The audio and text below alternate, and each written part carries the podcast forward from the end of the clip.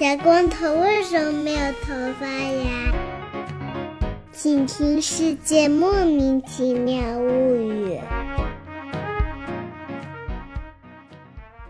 欢迎收听《世界莫名其妙物语》，一档介绍世界中莫名其妙知识的女子相声节目。我是见谁都好为人师的见识。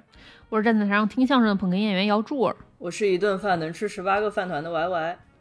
十八个卡祖笛呢？卡祖笛呢？卡祖笛又不是碳水，吃不了。哦，你说的对。最近啊，我师啊，跟全天下所有的 一样啊，看了某个节目以后呢，就迷上了中间的一个 啊，然后呢，就开始购买了卡祖笛。你这个有很多可能性啊。因为看了《留恋》以后，购买了卡祖笛的，我已经认识两个了。有一个朋友啊，其中一个朋友，我们把他拉进唢呐曲艺学习小组已经半年了。哎，然后没事儿就给他安利这一类的东西啊，说你要不买一个，你不买唢呐也行，你买一个尤克里里吧玩玩啊，你要不弄一个这个卡祖笛玩玩，姐妹不为所动啊。留恋一上电视，立马买了一个。哎呦，我就想问问啊。算了，我不问了。这这事儿，带货的力量是懂的都懂啊，对吧？别说了。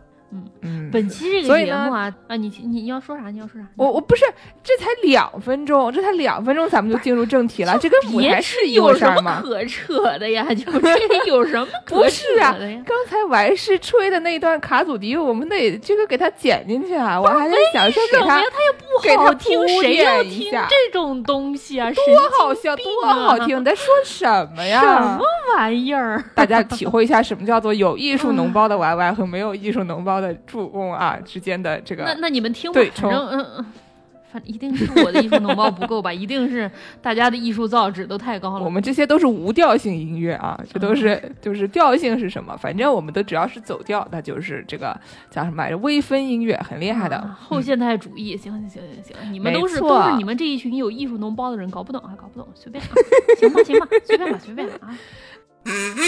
啦啦啦啦，黑猫警长。啦啦啦啦啦啦，黑猫警长，向你致敬，向你致敬，向你致敬。好了，助攻，到时候把这段剪进去。哎呦，所以这期没有什么艺术脓包的节目是讲什么的呢？主光给大家说说。哎，我们这期算是一个端端午节节目，不是？大家猜一猜端午节是什么呀？对啊，因为上一期节目我们是一个儿童节节目，对吧？但是就像我们舞台的三位老师说的好，这俩节日也太近了，我们这个没有办法在同一期节目里面同时庆祝，所以上一期我们庆祝了儿童节，本期我们就给大家庆祝庆祝端午节。哎，那端。端午节，那我们就要给大家讲讲屈原了呀，是吧？哎，不是讲讲粽子啊。哎，剑师就问我，那加拿大的朋友们端午节干些什么呢？然后我就搜啊，这个端午节加拿大，你在说什么？对不起，我我别我忍住，我忍住。助攻用这种就是看嘟嘟的眼神看着我，就不是，主要是因为我觉得这东西不知道好笑在哪里，你知道吗？没法捧 啊！真是的，就就。这音效好笑啊！你想想啊，本来唱歌唱的就已经不是很动听的我和我爱师这样的人啊，对，然后呢还专门此地无银三百两的弄来一个这种笛膜，反正就是跟那个柯南的变声器一样东西，然后对着吹，吹的比我们唱的还难听。一旦难听的经过了一个 threshold 了以后，就就变得很可笑了。你平时唱歌就是普普通通的难听，然后你一定要难听到一定程度了以后，就哦。变成了一种艺术。行，那接着来说这个端午节啊，太勉强了啊啊！这个端午节，我想说搜一搜这个加拿大人民端午节都做什么。这个端午节在英文里它是叫 Dragon Boat Festival，就是龙舟节。比如说我就搜加拿大龙舟节，然后就给我出现了一个匪夷所思的东西。哦，加拿大这个地方它不是有一个特色吗？就是它比较冷。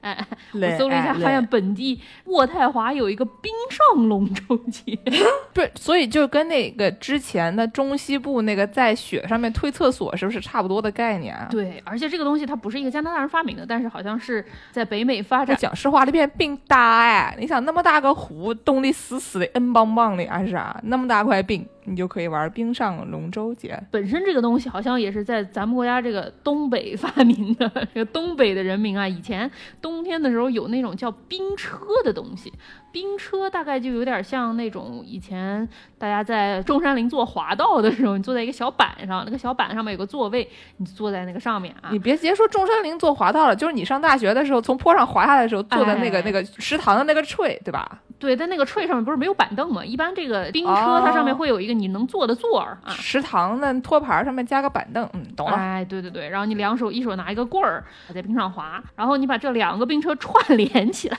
我也不知道怎么叫串联起来，这对吗？一串联就亮了。哦，你可以并联嘛，并联。并联那是并排，串联是前后嘛，对吧？你把它串嗯联起来，它就是双人冰车；你把多个人串联起来，它就慢就变成了一个类似于龙舟的这样的形式。哎，对对对对对。什么呀？人民大学。我我给大家读一读这个冰上龙舟的百度词条啊。好，冰上龙舟是传统龙舟运动项目的创新和延展，保留了传统哎，龙舟运动的。颜色你好好读。哦还不错，未来延伸和延展不一个意思吗？好，保留了传统龙舟运动的技巧性与竞技性，打破了龙舟运动季节局限性，更具有速度与激情，是一项融合竞技性、团队性、娱乐性的全新冰上运动。朋友们，能不能不要再有什么什么性了？这怎么回事我儿？发现一个问题啊，一方面冰上龙舟啊很有嗯速度与激情。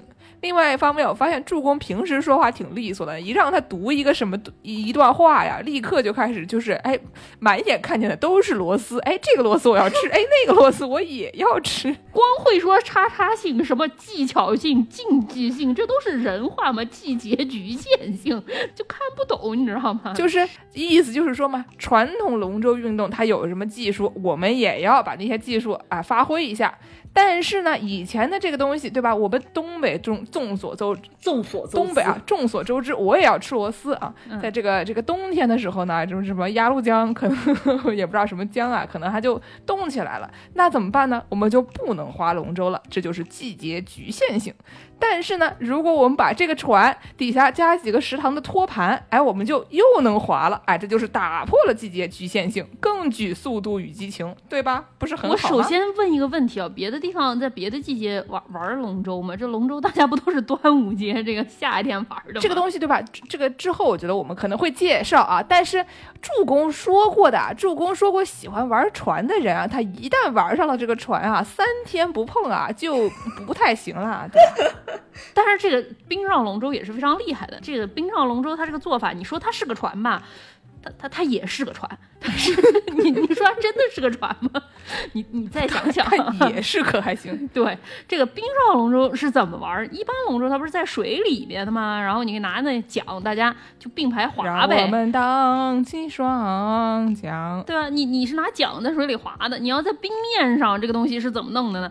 他把这个船底下装上两对儿冰刀，然后哦一人手上发一个棍儿，那个棍儿底下放一个圆盘，然后那圆盘上面带着刺儿，就是你可以怼着，就有点像马桶刷子一样的那种形状的东西，底下带个刺儿，能跟冰面产生一些摩擦，然后你就往地上怼，好，然后他还有过好几次改良，我在网上看到说他在最新的一次改良之后，我看大家好像在这个比赛中间都可以自主的滑了啊。在以前的某一版上面，他们在一个综艺节目上，几个人在这儿滑这个冰上龙舟啊，据说还非得在这个龙舟前头跑着一个人，因为。如果说没有一个人在前面跑着，这个太滑了，你在后面没有办法控制方向，所以它那个船头就会飘来飘去，往左往右。哦你必须得有一个人在前面把这个一会儿划在这个龙舟的左边，它要是偏左了，你就往右推推，哦然后它要是往右了，你再划到右边就往左推。那现在是个什么技术改良，让它就不会晃了呀？怎么这么厉害呢？他说改良四更科学的解决了冰刀底座与转向结构、刹车结构的合理配置。我懂了，我我大概懂了。虽然我没有懂，但是我想象啊，它可能就像是那个滑板，虽然我没有懂，但是我大概懂了，就是就是好为人师 啊，就算不能为师人师，创造条件强行为人师 也要上。没错啊，就是那个什么陆上冲浪板这种东西，中间都有不同的轴，然后呢，有的轴就啊它就很顺滑，你一踩它就嗖就出去了，嗯对吧？你这个前后晃一点问题都没有。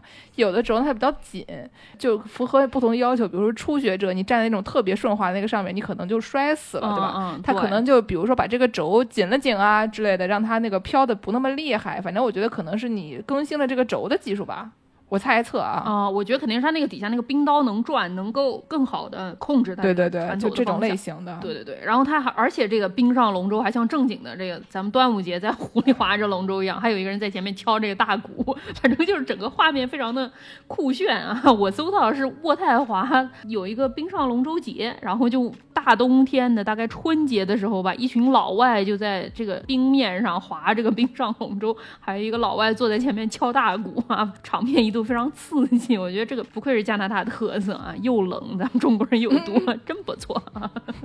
既然咱们这期节目是一个传播知识的这个小节目啊，我们给大家介绍介绍这个船只用语。哎，好，反正我什么都不懂啊。对都是一些干货。对对啊对这，真的是无用的外语教学。哎就是我不知道大家有没有看过古早美剧《好友记》里面，那个是 Rachel 她爸就是一个非常痴迷船的男人。因为 Rachel 他爸有钱，众所周知啊有。钱，对，对，就是至少在我接触到的美国文化里面，特别是可能不一定是白人吧，主要就是这些稍微有点钱、中产以上的这些男的们，在洛杉矶这个地方不是靠海嘛，只要大家一玩上船，就痴迷上了船，就被船整个吸进去了，就是每天讨论的话题就只有船，三天不摸船，心里挠痒痒。所以要发明这个冰上龙舟呢。嗯，对对对，上期节目我们说这个搞这个模型的朋友们啊，自称或者是 别人嘲弄他们，叫他们胶佬对啊。嗯，爱爱搞船的朋友们该叫什么呢？不能叫、哦，据说据说船船老是一个嘲讽中国人的词啊，所以呢，就是我们啊，反正船老说是不太好。所以 fresh off the boat 才有这么一个说法嘛。不是，好像是说那个越南人的越南语里面嘲讽就是华人的的一个词，就具体嗯为什么我也不知道，反正就毕竟越南语咱也不会说，对不对？那既然这咱们刚过了六一儿童节，那就不叫船佬，咱们就管这个爱热爱船的这些朋友们叫做船仔吧。好好吃，然后 Rachel 他爸就是这么一名船仔，所以说有一集 Rachel 就去跟他爸学划船，但是上了这个船就发现有一个非常严重的问题，就是在船上你就不说这个一般在陆地上人说的人话了，就开始有了一套自己的这个语言体系。哦，就像学什么克林昂一样啊，学一个新的外语啊。对对对对，首先你上船，这个船头好像还就叫 head，但是嗯这个 head 还有一个意思，就是船上的厕所也叫 head，啊，就是马桶叫 head。那我就 head for the head 是吗？对对对对对，一般就是说 I'm gonna head in the head 这样。好然后船头的两侧弯的那个地方叫手舷，就叫 the bow，哦，就是那个让我们荡起双桨那个桨吗？哦，不是弓弓的意思，弓的那个意思啊。但是我觉得我一般在船上，人家跟我说到船头都是说 meeting the bow，很少说在船的 head，一般说 head 就就是那个尖尖头吗？不 head 一般就是在说厕所嘛。哦，就是你跟人说我们去 head 见面，大家就会有一种嗯，你为什么要约我在厕所见面？好像有一种怪怪的感觉。在飞机上，大家也不太爱约在厕所见面啊，这个事情不太好啊。你约在厕所见面，大家都是哦，露出意味深长的表情。对对对对对。然后这个船尾叫做 stern，好，就是非常严厉的这个意思。。对，然后非常令人困惑的就是在船上你的这个。左右不叫左和右，嗯它是叫左弦和右弦，对吧？你用咱们中文，你就很明显就能听出来这是什么意思。但是英文这个右弦叫做 starboard，左弦叫做 port，就是这个就左边是港口，右边是星星甲板。哎，就这俩词儿在这个电视剧里，他永远都分不清。不过我也是永远都分不清。不是，我想问一下，这个左和右，我是我是脸朝着船，还是我站在船上看着它的方向？你对着 head，对着船前面是左右。啊啊，好的。基本上我觉得最重要的就是你要知道前后左右嘛，bow、stern 和 starboard 和 port。哎呀，我我说一个吧，就是那个以前就是像什么游艇这种词，就是嗯刚到美国来的时候，听大家都说有钱人都有游艇啊，然后呢，哎对对对我就看见这个词，我就不知道该如何发音，对不对？你说对，亚亚和他亚亚尔特他 亚特，然后呢，听后来听说念 yacht。就是有一个迷之，什么？我以为就念亚呢。我也以为念亚，就 yacht 也有，那可能就是比较偏英国人发音的那种，念什么 yacht 啊，就那种的，反正就念 yacht 也行吧。反正就是这个词呢就很奇怪，y a c h t，对吧？嗯嗯嗯，你的 c h，你要不咱要不也给它发个音呢？如何呢？您看看，对吧？对，咋就跳过去了呢？所以呢，就是这个词，后来我发现它其实也不是完全没有道理，它也有一定，嗯虽然它没有道理，但它也有一定的道理啊，对吧？就是这个词呢，最开始是这个荷兰语里面来的，然后这个荷兰语虽然我不会发音，但是我觉得它跟德语应该也差不多。就大家喝过那个特别难喝的那个绿色儿的那个酒精嘛，那个 Jägermeister。哎呀，可讨厌那个玩意儿。对吧？那个 Jäger 就是它是这个猎人的意思，对呀、看过《进击的巨人》，大家都知道，对对吧？耶格，对对对，进击的耶格，哎，对，然后呢，在荷兰语里面，这个也是 J A G H T 这个词呢，这个可能就是 yacht 或者 yacht 这么一个词，就是打猎的意思，啊就跟那个猎人基本上是一个同一个词根吧。然后最开始呢，这个发明游艇的这人呢是这个荷兰人嘛，他们十四世纪的时候啊就开着这个船啊，就从大船上面放一个小船下去，然后呢拿出去打猎。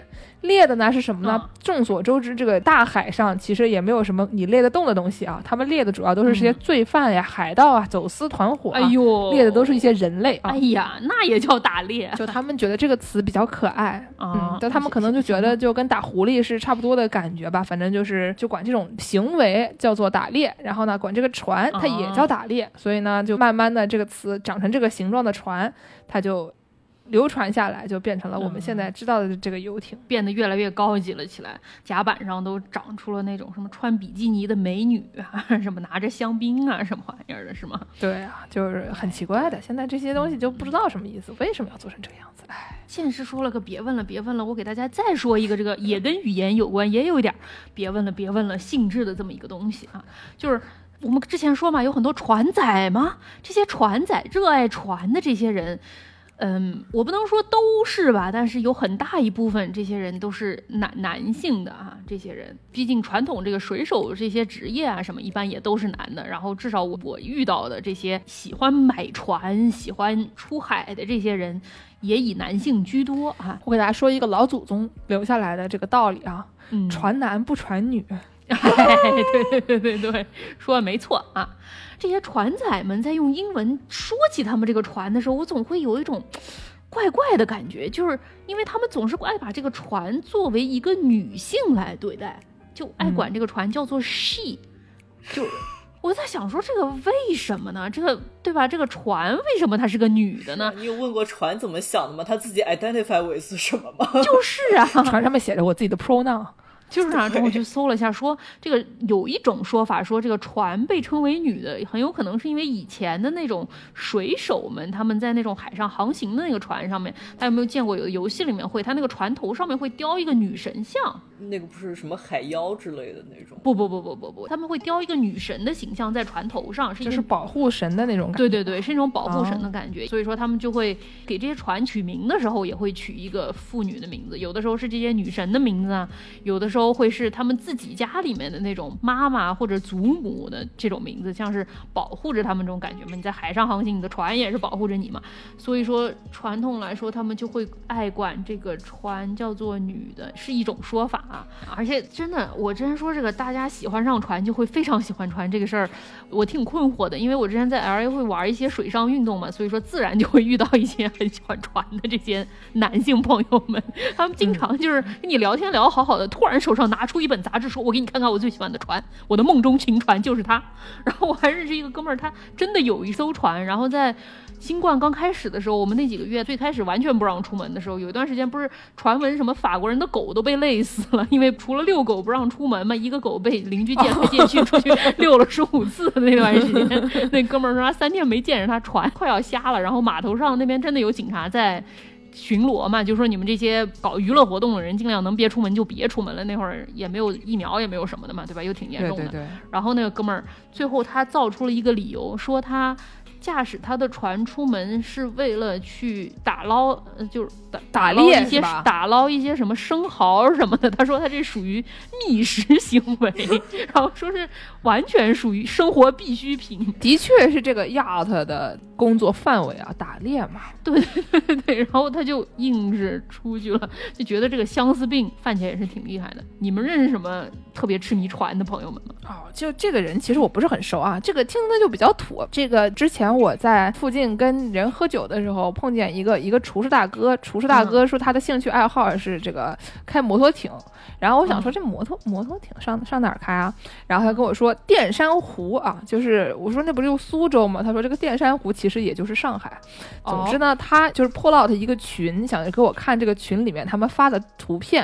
这就嗯这个群里面图片呢，基本上就是一个摩托艇后面拉着一个那个帆板，就有点像那个冲浪的那样的那些活动，看着还挺好玩的。嗯然后这个群叫什么呢？这群叫股票、美酒、摩托艇。一语概括了这个三大爱好。对，就我我看他就是 pull out 这么一个群，我就，唉。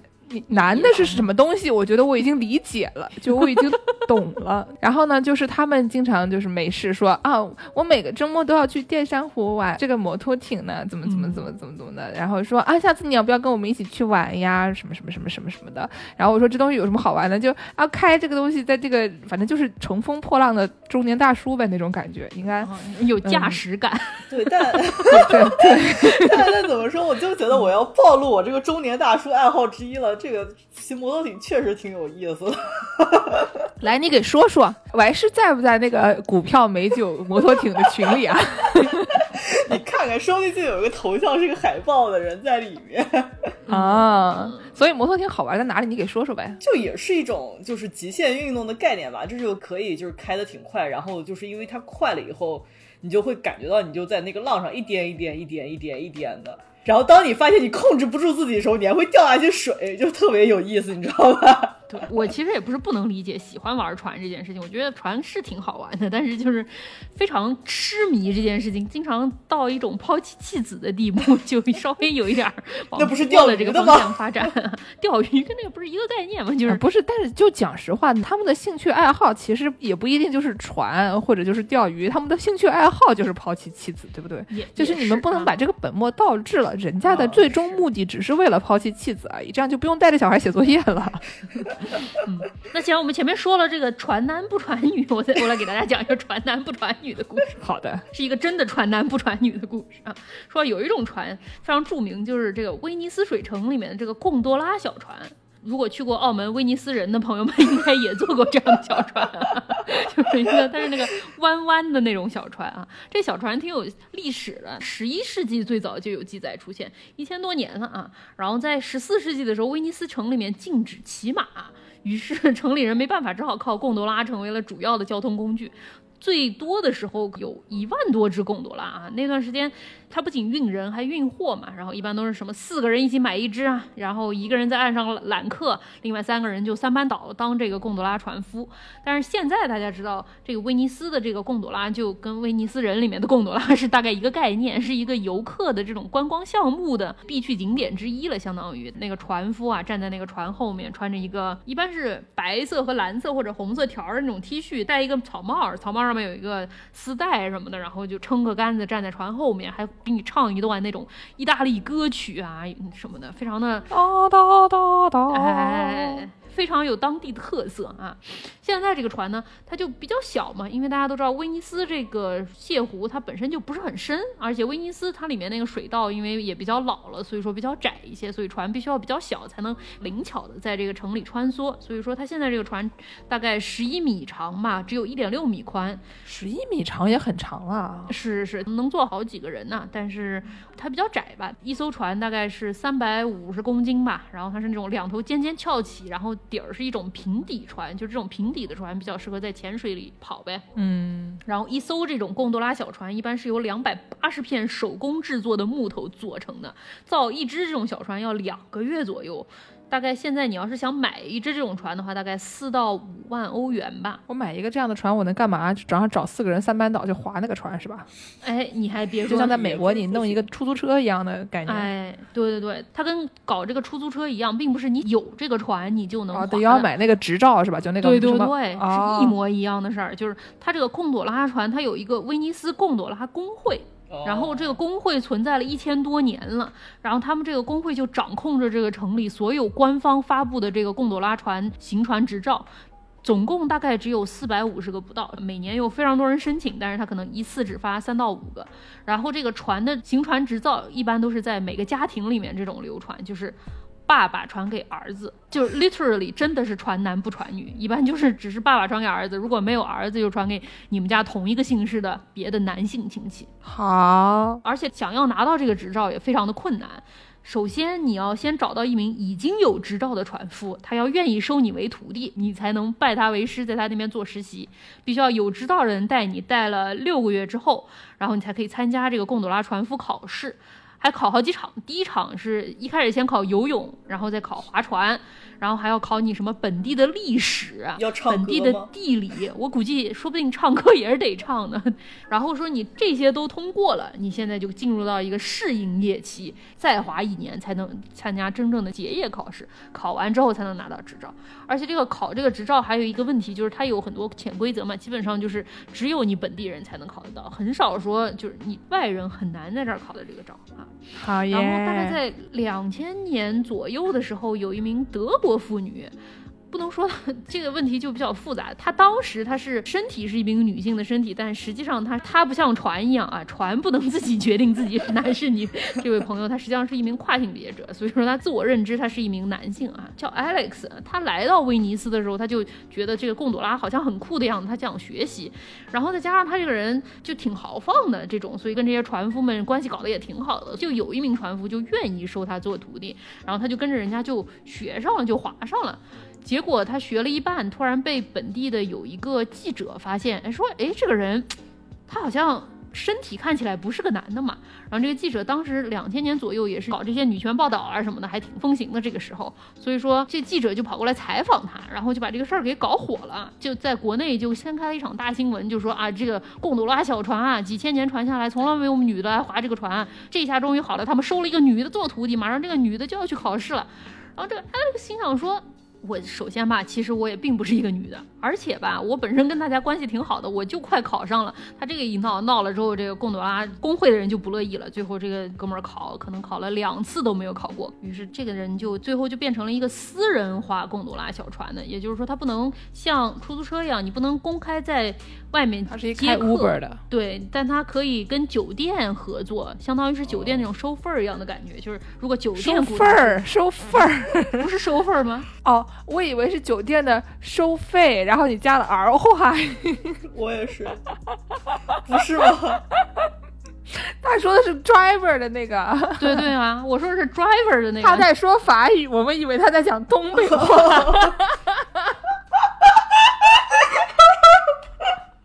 别录了吧，我又要去睡一觉再回来了我？觉得我我不知道是我的问题还是，我觉得我今天好像有一些脱节。不是，我觉得是因为我今天跟完事的同步率有点高。你也需要一个卡祖笛。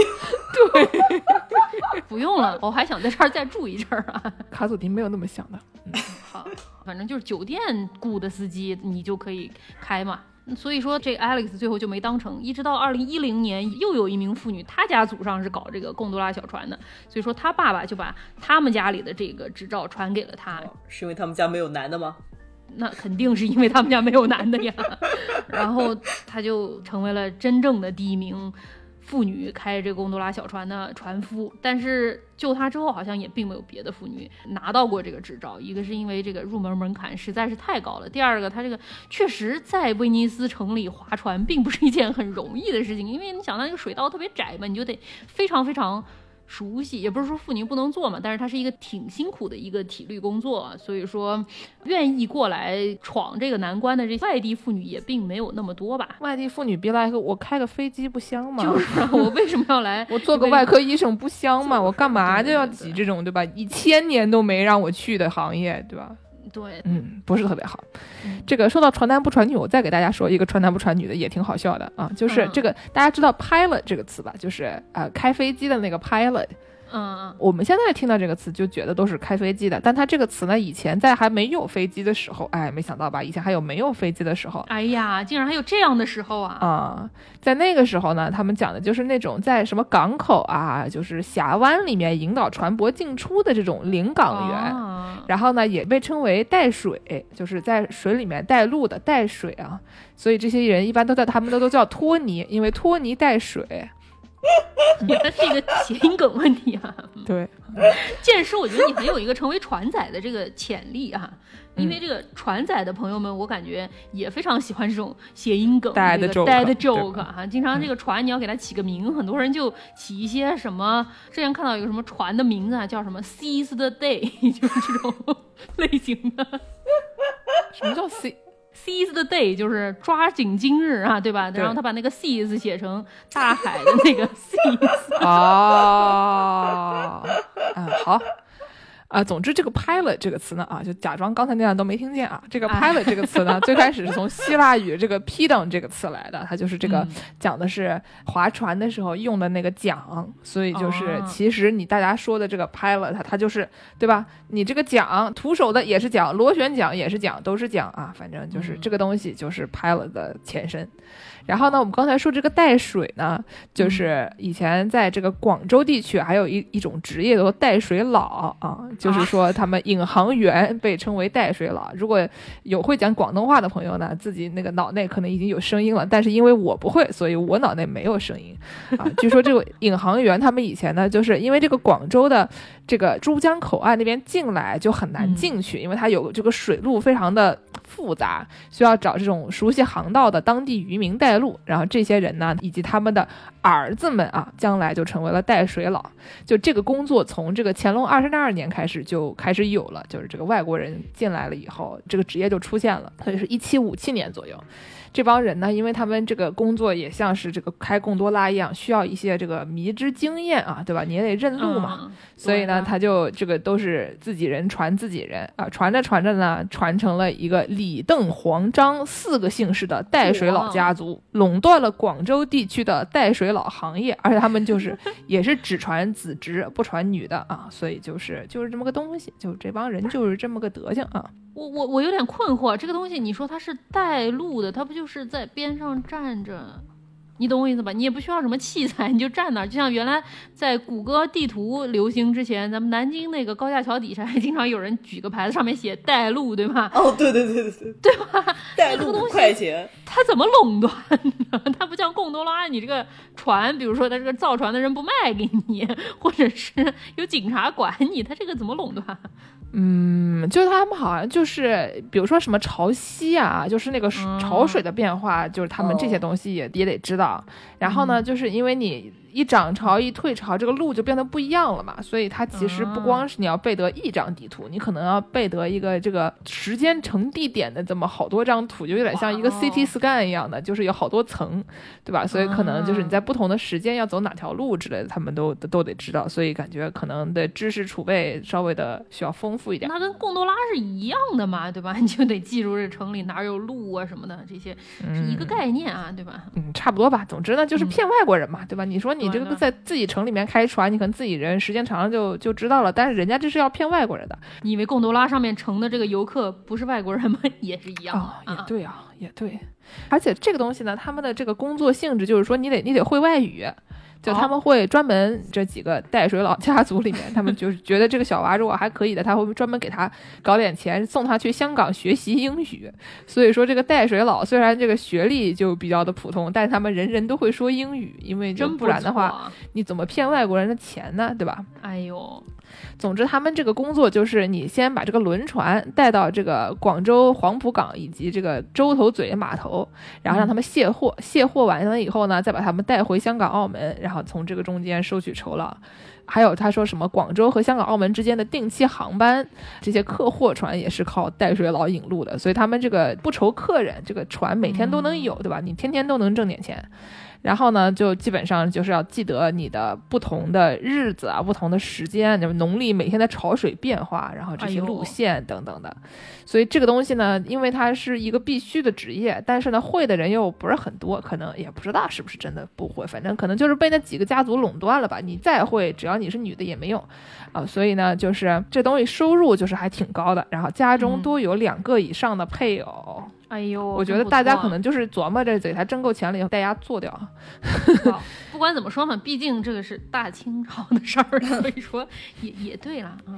对，然后呢，就是说跟所有的什么水手啊什么的一样，就是他们都很信奉鬼神，因为你这个嗯出了海了以后，你就不知道怎么样了，对吧？这个一切都靠天了，所以就是。嗯，呃，什么各种出海的渔民啊、水手啊，都比较信一些鬼神之类的东西。那鱼你得给它切成两半儿，给它铺开来吃，不然你下面那半儿就再也吃不到了的概念。对对对，然后呢，说这个抗日战争以后，就是在这个广州沦陷了以后呢，这个因为嗯广州的轮船都停航了，所以带水佬这个 行业就失业了。在这个新中国成立以后呢，这个职位就由广州港务局统管，所以就是以前本来还有二十多个带水佬，他们全部转为国家公务员儿。我去，这么好？对，但是他们作为公务员儿，他们的月薪是很高的。他们当时这个月薪、一个月，你想，一九四九年的月薪是三百九十六块钱，就是说相当于当时的国家领导的工资。那可太多了。对，所以因为他们挣的太多了，所以在历次的政治运动中被当做批斗对象批斗。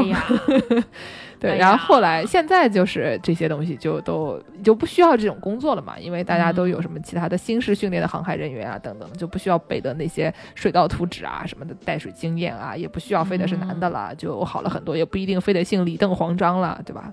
啊哎，新中国还是还是有可取之处的。什么呀？能播吗？开玩笑，开玩笑啊。嗯总之就是这个带水佬啊，这个 pilot 啊，和刚才我们说这个开贡多拉的这些意大利男子啊，基本上都是一些旧时代的糟粕。我们希望这个他们还是能啊，反正中国的已经是改了，我们希望意大利人随着咱们也改改，咱们要不改改解放一下吧？对对对，哎呀，嗯，下面这一趴呢，就是一个又是抄袭母台的节目啊。哎，但是呢，这期就是毕竟它只是中间的一个环节，那么我们就不大家互相选了，我们就出几个题让王师选，让我们大家之间最有节目的王师选。对 对对对，最近产生了很多脓包的玩师来选一选。嗯，对对对对对，这个主播的艰难选择呢，就是让这个玩师啊，在四个里面啊选最不像船的船。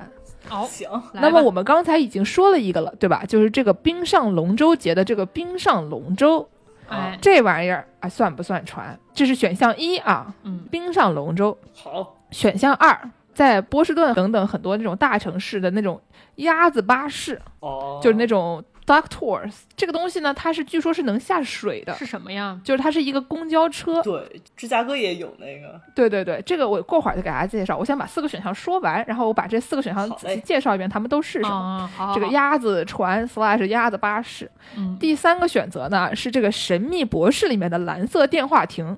哦，等一下，那不就是宇宙飞船本飞船吗？对，蓝色电话亭。哎，TARDIS 啊，第四个选项是军舰寿司。鬼，哎呀我还是先选一下，我还是先选一下。最不像船啊，嗯，鸭子巴士、冰上龙舟、蓝色电话亭、军舰寿司，哎，这好难啊，这有什么 主？播的艰难选择嘛。太难了。我我排除法吧，嗯，那个我觉得 TARDIS 肯定算船，这个蓝色电话亭肯定是船。对，好，这蓝色电话亭肯定是船，然后那鸭子船吧，肯定也这都是人话嘛？蓝色电话亭肯定是船，这节目我越来越听不懂了。鸭子船因为能下水，对吧？对，就军舰寿司和这个冰上龙舟之间选，嗯，好难啊！让我 想一想，因为冰上龙舟它至少是一个船，它们俩都是船的形状。它至少是交通工具吧，对吧？军舰寿司也是一个船的形状呀。你说对，都是这是一个形状。军舰寿司它就是因为是船的形状，它才叫军舰寿司呀。它不是人的交通工具，但是它是食材的交通工具。它是小料的，对，就是这个军舰寿司是一般是这种一个椭圆形的那种形状，还不是那种特别椭圆，就是它是两边是、是相当于那种正方形现和就是那种咸烧饼的形状。哎呀，那不就是船的形状吗？就是一个船的形状。就是船。所以就是怎么说呢？你就从这个从这个形状上来说，这个冰上龙舟和军舰寿司还是都能算船的。嗯嗯，但是呢，你要从他们的运动方式来讲，就是我觉得吧，我我选冰上龙舟，军舰寿司是因为是在传送带上吗？不是这军舰寿司，你吃下去了，它是一个游动的状态，那个也不是整吞下去的呀。你要整吞也行。不愧是能吃十八个饭团的女的，吃军舰寿司都是整吞的，是吗？就跟那个我们家蒸饭吃有一个小零食一样，他每次都是生吞。我今天想说，那零食是夹心的呀，他知道吗？从来没有咬过。我今天给他掰了两半，蒸饭露出了非常震惊的表情，就是他边吃边露出非常疑惑的表情，然后嚼了两下，露出了震惊的表情。哎，就是我还是吃军舰寿司的概念。哎，我还是太厉害了，在蓝色电话亭、军舰寿司、鸭子巴士和这个冰上龙舟里面 选择了冰上龙舟。我们大家下面给大家介绍一下这几个东西都是什么啊？首先，这个蓝色电话亭，蓝色电话亭呢，就是这个《神秘博士》里面的这个众所周知的啊，这个它一方面是一个虚拟的时间机器，它可以在时间里面穿梭，但它也是个航天器，它也是个这个嗯宇宙飞船，嗯、对，它也可以在这个空间里面穿梭。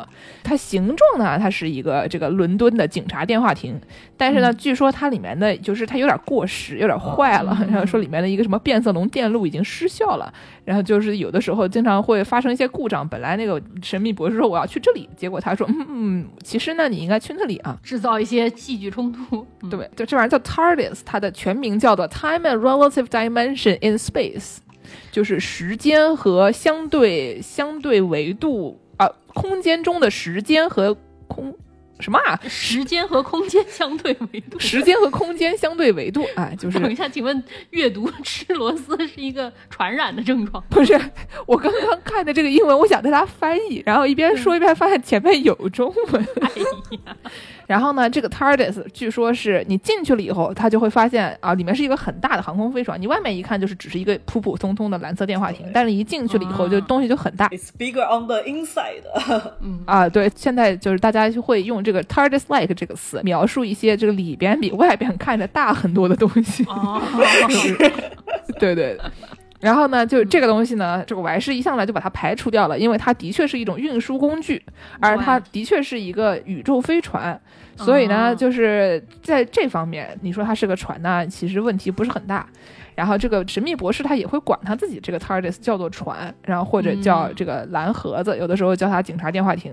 然后最近几年，就这个神秘博士也会管自己的这个 TARDIS 叫做 Sexy 啊，所以神秘博士也是一个船载的概念吗？我觉得应该差不多。嗯，没没没，我们我们神秘博士已经最近有女博士了啊。女博士也是船载啊，哦，对，你对吧好，你说的对有女博士也不妨碍他抛弃女博士，跟船很好的呀，吧？对吧？你这这就是这不目的，妨碍他抛妻弃子，就是有妻你才能开始进入到抛妻弃子环节。行，又何必呢？又何必呢？真是的。对，然后呢，就是这个东西，因为它实在是《神秘博士》这个已经是英国流行文化中的一个非常重要的部分了，所以就大家看到蓝色的警察电话亭以后，就只能想到 TARDIS，就只知道它是个宇宙飞船，并不知道它跟警察有什么关系啊。哎呀，然后呢，所以就是因为这个九六年的时候，英国广播公司就是为这个 TARDIS 申请了一个周边商品的商标，然后他们九八年的时候，这个伦敦的警察监管局就就抗议，他们说，嗯，不行，我们要告他提出。反对，提出了反对，然后结果在二零零二年，专利局判定 BBC 胜诉了。所以说，你说这个东西它到底是警察电话亭还是宇宙飞船？它是宇宙飞船，哎，啊对，吧？专利局说了它是宇宙飞船，它就是宇宙飞船。法庭鉴定的啊，法律鉴定过的宇宙飞船，所以这个东西是比较先被排除的一一个选项。。对对是嗯然后呢，那我们再给大家介绍一下这个鸭子船。这个鸭子船呢，它其实是一个，就我们现在心目中的这个东西，它是一个可以当巴士开，然后但是它也可以下水的一个东西。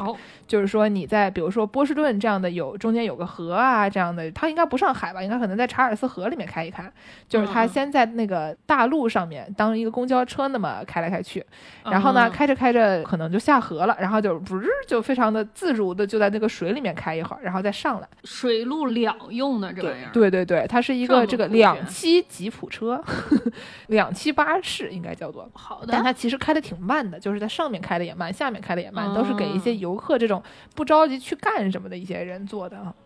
这个东西呢，就是比较有意思的是，我们现在知道它是运输游客的，但它以前不是运输游客的。这些车你坐上的这个车，它以前可能就是干别的的。干什么？是干什么的呢？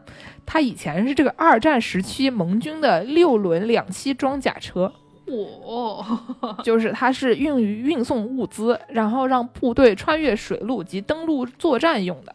嗯，然后在二战以后才改为了这个运输游客的这种旅游用途。当然，我们现在做的那那一辆可能它已经不是二战的时候了，肯定啊但是可能你稍微早个二十年做的那玩意儿，可能还是二战的时候真的当过装甲车的，真的拿过来用是吗？是真的拿过来用，就给它上个啊漆就拿过来用了。然后这个东西呢，就是它叫 Duck，叫做 DUKW。这个嗯 DUKW 呢，这个 D 是指的1942年产的所有的这些车辆的系列都是 D 打头的。然后这个 U 呢是 utility，就是多用途，就是因为它两栖嘛。然后 K 是指四轮驱动，然后 W 是说这个两条驱动的后轴呃也可以驱动，嗯嗯嗯，所以就是 DUKW。然后因为这个发音听起来像鸭子，就叫鸭子了。后来就给它涂成了鸭子的颜色，就是当做这个运输游客的以后，他们也把它画成了一个鸭子，因为就是在他们心目中这玩意儿就叫 duck 嘛。所以说它本来跟鸭子有任何关系吗？其实是没有的。这个东西它一开始就是它其实不是一个真的装甲车，因为它这个为了要在水上航行的时候不能太重嘛，它它的配重就比较轻，然后这个车的壳儿也比较轻，就怕它沉下去。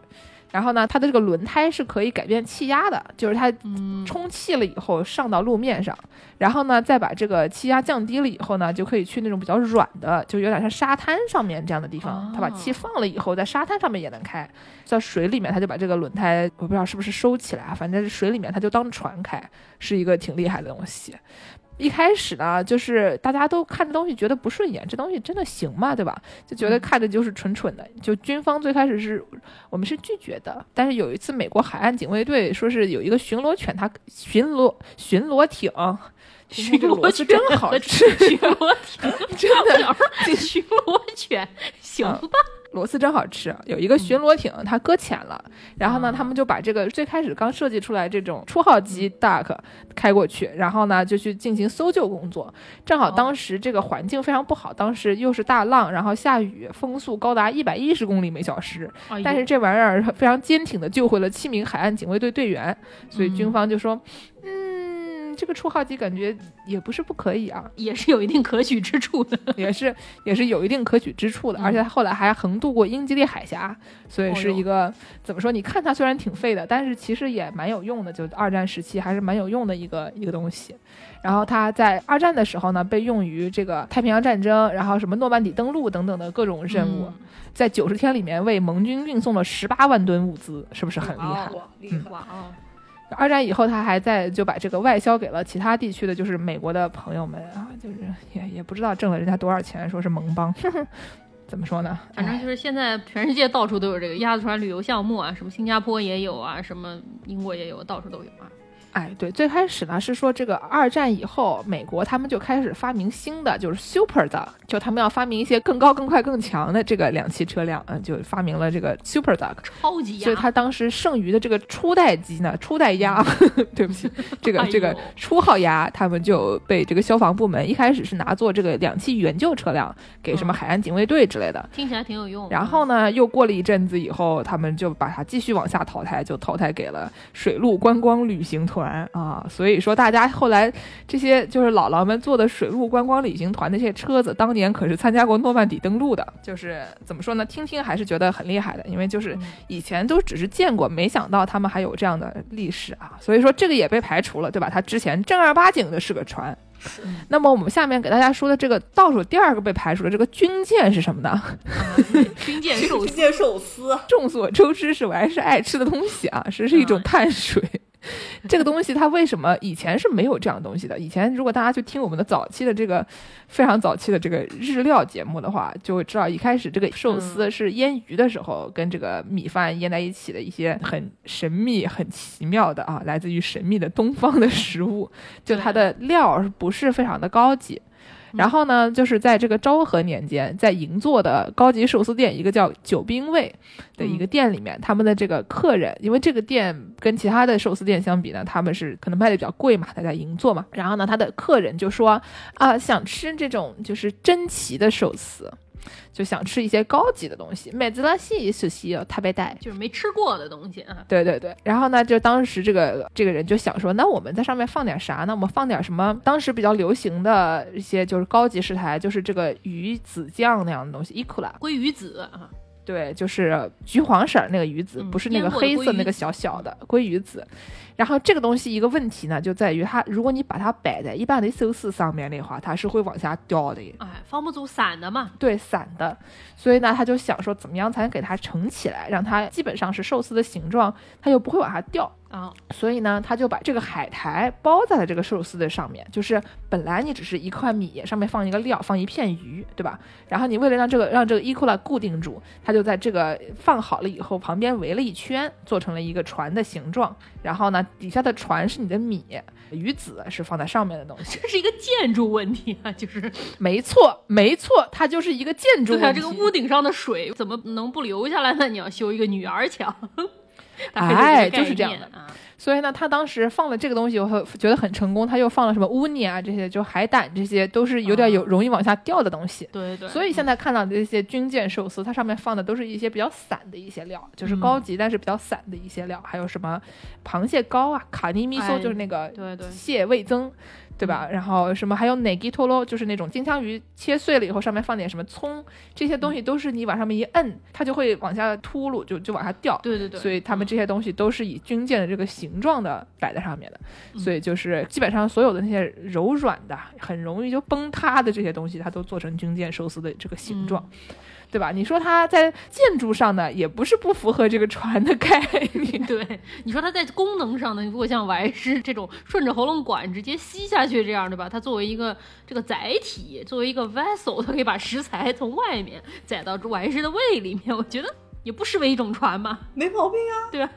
有理有据，令人信服啊！我这个选择多么的正确。说的没错，哎，好，让大家给完事鼓掌，啪啪啪啪啪啪啪啪啪。好，接下来呢，对吧？我们在这个主播的艰难选择之后，接下来给大家播报一则南京本地新闻。哎，对对对，今天讲到这个船的节目呢，我就想我坐过的船啊，然后我就突然想到，我曾经坐过一个很有意思的一个船，就是在可能快十年前了，从德国坐这个船去啊，不是什么呀？我坐火车，我坐火车去瑞典。然后呢，我本来想着说，对吧？我就是普普通通的买了一个多车班的那个火车票，然后我就上去了。上去了以后嘛，我就知道这个坐火车那就是坐火车。没想到我坐着坐着，这个火车上了一艘船。啊，什么？对吧？就是当时我在德国没有待特别长时间吧，我对这个附近的地理还没有那么熟悉，我没有想到啊这个从汉堡到哥本哈根之间啊，它是要上船的。它中间有海是吗？它中间有海，我本来以为它是不是陆地上绕绕就能绕过去了嗯，它是有海的。哎呦，所以呢，就是它这个中间有一条线、嗯叫做 Vogelfluglinie，就是 Bird Flight Line，鸟飞的路线，就可能候鸟都从那条路走吧，所 以就叫鸟飞线。呃，嗯这个地方呢，就是开一个渡轮。这个渡轮呢，就是你开一个火车，不是不是不是，开到那边以后，他给你直接咚一整节火车全部上一个渡轮。哎呦，你开车如果去那边的话，你就在那边等一等，嗯等他这个船开了以后，大家把你的车停到那个船的停车场上面。嗯嗯，然后呢，你就可以下来了，大概四十分钟左右。你火车上的人也可以下来，坐汽车的人也可以下来，然后你们就可以在甲板上玩，然后那边还有咖啡店什么的，就是你在这个船上面就变成了一个大型娱乐设施，所有的小孩在甲板上飞奔啊，奔来跑去。可太然后开心了买一些什么咖啡，在那个就这个海上面，然后就吹着海风啊，就进行一些很无聊的这些娱乐活动。插一些卡祖笛啊什么的这些东西是吗？对对对对对，大概啊四十五分钟左右的这么一个轮渡。然后呢，他会提前跟你讲说，大家马上上车，上车，马上到了啊！大家嗯这个下来了以后，赶紧把车开走，不要在这边啊尬游，不要在船上尬游。嗯，嗯就会播报一下，让大家就回到车上面，再把自己的车这个鱼贯开出去，这么一个很奇葩的一个行为，还要把火车开出去，我觉得气度很正常啊，火车度我是真没听说过。对吧？就是你开着开着发现，哎，我的火车怎么上船了？对啊，而且就是我一个外地人，我也我当时这个外语讲的也就是非常的一般。我第一遍听到他这个广播播报说我们的火车马上要上船了的时候，我的心里我的心里是说，错的是我还是这个世界？一定是我德语不够好哈、一定是我德语不够好，我觉得我听到了不该听到的东西。对对对，对，反正就是这个鸟鸟路线吧。嗯，但是呢，我后来发现啊，这个东西它在二零一九年十二月十四号开的最后一班。哎呀，为什么呀？它已经是一个古代的东西，它已经是个过去的东西了。我以后已经再也坐不到这个车了。不哭开了吗？德国人汉堡和哥本哈根断交了吗？怎么回事儿啊？是为什么呢？我当时是二零，可能二零一二年左右的时候坐的这个火车。二零一三年了以后呢，他们就在考虑建一个新的东西，叫做 Phenom Belt，是什么呀？就它是要准备开一个有点像是从英国开去法国的那个海底隧道一样的东西。哦，他们要把它开成一个海底隧道，城管隧道。然后呢，一开始本来准备拉一个小拉桥，后来他们决定说，哎，算了算了，拉个隧道吧。然后呢，这个东西从二零一三年的时候决定的，一七年开始建设，然后理论上说是二零二八年能建完。但是大家还记得柏林的机场吗？不是没建完，怎么就最后一班了？这这真断交了？就因为这个会打岔，所以就是说你一边建的时候，它上面在开船，好像据说是这两个会冲突。所以就是哦本来他们准备开的，开着开着就觉得这个开不下去了，我们现在把它断掉，所以他们现在都是绕路走的。哎呀，就是本来我们做的那个 f o g o f l u k l i n e 就不开了，然后呢，就是说是这个二零二八年建完，但是这个好处在于这个钱它是丹麦人出的，所以说说不定能建完，对吧？他上次没建完柏林机场的是德国人，所以就这次换个人看能不能行啊。是是是吧？总之呢，就是如果变成隧道了以后呢，本来这个轮渡是要四十五分钟的，你开车只要七分钟就能过去了，所以你从汉堡到哥本哈根的时间就从四个半小时变成了三个小时，哎因为它本来开四十五分钟，对吧？你还要上船，你还要下船啊，你还等那些小巴啊、那些大巴、那些跑车啊，大家都上去，他们的小娃也都上去，对吧？它有一个上船下船的时间了以后，就四十五分钟就变成了一个半小时。就其实挺久的，但是呢，你这个变成一个隧道嘛，大家也就油门过去了，无所谓。底下开个火车，上面开个汽车嘛，很快的。对，而且就是这个加上货运列车，它本来要绕路绕一百六十公里去一个桥上面跨海的，现在你就可以直接从隧道里面走了，就就很好。那也挺好，但是前提是你要能建出来啊。对，但是问题就是说，你就再也不能在那个那个船上面下来吹吹海风、吹吹卡哎祖笛了。呀，没事儿，这个施工嘛，说不定还能施了一半，说不定还能再开。没办法，还是会再开这个东西的。就是怎么说呢？嗯建筑师说的话，我们都相信。对，建筑师说的话没错，工程嘛，总是要延后的，对不对？一切的工程都要延后的。但是我刚才不是说我要播报一个蓝领新闻吗？对吧？大家还记得吧？这其实是一个蓝领新闻，为什么呢？么是因为有一个南京人去做了这个这个航线啊？不是的啊，因为就是以前这个火车渡轮这个东西，在南京也是有的啊。我们南京小娃要是早出生一点，其实也能看见的。南京铁路轮渡的，它是南京市长江大桥，南京市长江大桥的前身。哦，哎，它是以前是亚洲的第一条铁路轮渡，非常的酷炫。啊，嗯，就是说，这个一九零四年，这个清光绪三十年的时候呢，当时开了这个沪宁线啊，那上海到南京全长三百零七公里的沪宁铁路。然后四年以后，一九零八年建成通车的。当时呢，同时还开了从天津到南京浦口的一个京浦铁路，一千零一十四公里。反正就是在一九一二年通车了，都开了四年左右吧，就把这个铁路建好了。当时就是这两段是非常重要的铁路线，因为当时众所周知，南京还是首都啊，对吧？就是这个当时南京的地位比现在重要，当时鸭血粉丝的地位可能也比现在重要。当时吃得上这玩意儿吗？哎呀，西，说不定实际上都是一些边角料做的东西。对，，但是呢，这个铁路建好了以后，你还得勾降。哎，当时勾个降还不是像现在南京一桥、二桥、三桥、四桥，我们挑一个吧，这么简单的事情，对吧？所以呢，就当时这个怎么就过不去，过不去就很麻烦，对吧？你说你上海能到南京，天津能到浦口，但是这两个接不起来，对吧？哎你要过个江。浦口是在江北的啊，所以当时又没有南京市长江大桥，那怎么办呢？这个一九三零年的时候呢，国民政府的铁道部专门成立了一个辖关浦口铁路轮渡设计专门委员会啊，下关浦口铁路轮渡设计专门委员会。哦，然后当时他们就是准备搞一个叫做活动引桥的轮渡方案，而且这个轮渡栈桥还是由一个英国多门朗工程设计技术有限公司设计并承建的，还是一个啊一个国际企业。乖乖。然后呢，他们就是在南北两岸各建一座一个栈桥，南岸在这个霞挂里煤炭港，然后嗯北岸的栈桥在这个静浦十号码头下游三百米处，反正就是从这个霞关到浦口的这么一个一个船。然后呢，在这个一九三三年，这刚刚是一九三零年开始决定要建的，一九三三年开通了这个南京铁路轮渡。三年就建完了，哎，它就是一个轮渡，它就是开一个船，对吧？它不是一个挖隧道的东西，所以就是。啊没有那么的，你想前面从天津开到南京浦口一千零一十四公里的京浦铁路，对吧？这个东西也不晓得本雅明他叔叔有没有参与建造，因为我记得本雅明他叔叔跑到中国来建铁路的，所以就哦是说不定参与了，不晓得。嗯啊，中间这么长的东西也就四年就建好了，所以你建一个这个轮渡吧，就三年也不算太过分。所以它这当时这个南京铁路轮渡开通了以后，就是亚洲的第一条铁路轮渡。然后，所以至此为止，这个一千四百六十三公里的京沪铁路就全线贯通了。所以说，当时确定就是一个南京市长江大桥。刚才健身说南京小娃如果说早生两年就能看得到这玩意儿，这玩意儿不是一九三三年就有了？你不要着急呀、不要着急呀、对吧？当时呢，就是这个京沪铁路贯通了以后，这个日本记者据说在读买新闻上称赞其美轮美奂、东亚无双，也不知道是不是真的，毕竟就对吧？就我也没去查，我就是打开了 Wikipedia 看了一眼啊。好的好的，如果是假的，那就是假的啊。这个当时最开始的时候只有一个渡轮长江号，嗯，这每天只能运行八个航次，其中六个是货车，两个是上海到北京的这个快车。啊而且这个快车呢，你看一千多公里，你说它它叫特别快车，实际上要开三十四个小时。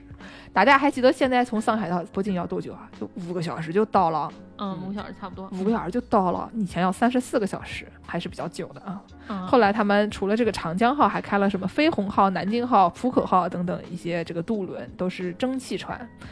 然后呢，这个东西就从一九三三年一直开到了一九六八年，所以说就是你早增几年，这个虽然说的有点牵强，但是基本上你就爸妈辈的人，就是小时候可能还是听说过这个或者见过这个东西的。嗯然后六八年是因为南京市长江大桥，南京市长江大桥竣工了以后，六八年到七三年之间还是有的，七三年之后。铁路轮渡就封闭停航了，因为在这个中间，嗯就是这个大桥开一些客车和货车，但是不能所有的车都走这个桥，还是有一些车要走轮渡的。然后到哦七三年之后，它就全部都是上桥了，这个铁路轮渡就结束了。所以说，你要是在七三年之前出生的人，你说不定还见过这个那东西。七三年也也行吧？嗯然后呢，就是停航以后呢，他们就把这个轮渡呢蒸汽的报废了，然后把柴油的呢转做这个淮南线芜湖铁路轮渡使用。然后用了一阵子以后呢，就 去了芜湖，对吧？后来他们就把这个栈桥作用了战备啊，近些年以后就辟为了遗址公园。所以这个南京市民呢，如果对这个东西有兴趣的话，可以去看看这个遗址公园，说不定能啊学到一些关于怎么说，关于这个 我也不知道能学到什么知识，大家去看看就知道了。铁路轮渡的知识啊，铁路轮渡啊，对对对嗯对。既然说到这个遗址公园，我们南京还有一个非常有名的遗址公园，对吧？叫做这个宝船公园，对，然后对对对对对，对吧？当年这个郑和下西洋造宝船的这个遗址公园，对吧？说明我们南京是一个历史悠久、有很多造船历史的这么一个城市，有很强的造船能力嘛。我们现在南京有一个船厂叫做金陵船厂，嗯，这个船厂呢手上有一个大项目，哎呦给大家介绍一下。好大项目不得了，哎，可大的一个项目了。说这个 澳大利亚有一个亿万富翁叫做 Clive Palmer。这个人，我因为没有在澳大利亚生活过，所以说我对澳大利亚这个名人不是非常的熟悉。但是根据我能读到的资料来看，这个人可能有点像是个澳大利亚的特朗普这种感觉，就是哎呀，他可能是真的有钱，跟特朗普不一样的是，他可能是真的有钱，因为这人以前是一个搞挖矿的，就是挖真的矿，不是那个虚拟货币的矿，挖那个金属矿的这么一个人，可能是真的有钱。但是他也是就是满嘴跑火车啊，然后反疫苗啊什么，而且也在政坛里面搅来搅去，也是一个经常会有一些开一些脑洞的这么一个人啊。他在一二年的时候宣布说他要造一个泰坦尼克二号项目。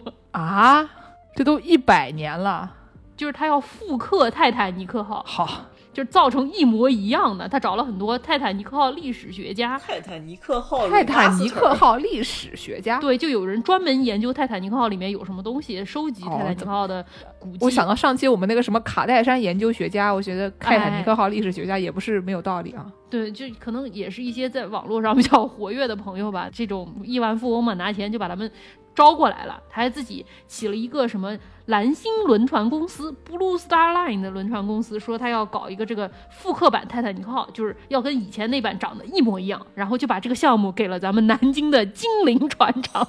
牛逼！这是个大单啊！就真的是一个大单。据说好像据说本来计划是在二零一六年要下水的，但是后来因为各种各样的原因，所以遭遇了一些资金链的断裂。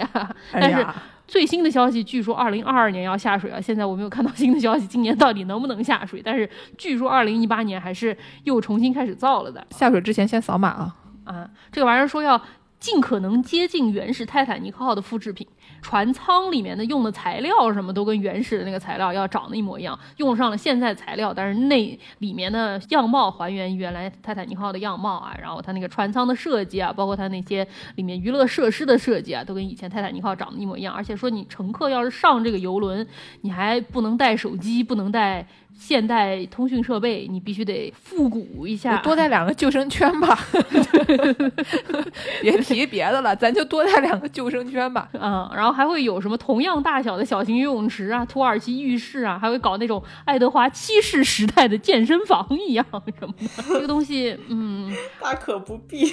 就是特别离谱的是，问他说这个航线是什么？他说我这个航线我也准备就是按照泰坦尼克号的原定航线。从那个南安普顿开始驶向纽约，穿越大西洋。等于我们中间还是要给他安排上一个冰山，还是吧？就那这航线中间就是有冰山呀。然后就有人采访这个 Clive Palmer 说：“你说这个船。”它它还会沉吗？你管它叫泰坦尼克二号，还是有点不太吉利啊？毕竟我们这个带水老朋友们家里都吃不到鱼的背面啊，你管它叫这玩意儿是不是有点不太吉利啊？然后 Clive Palmer 说。我这个船虽说看起来是跟泰坦尼克号是一样的，但我现在已经拥有了现代最新的技术。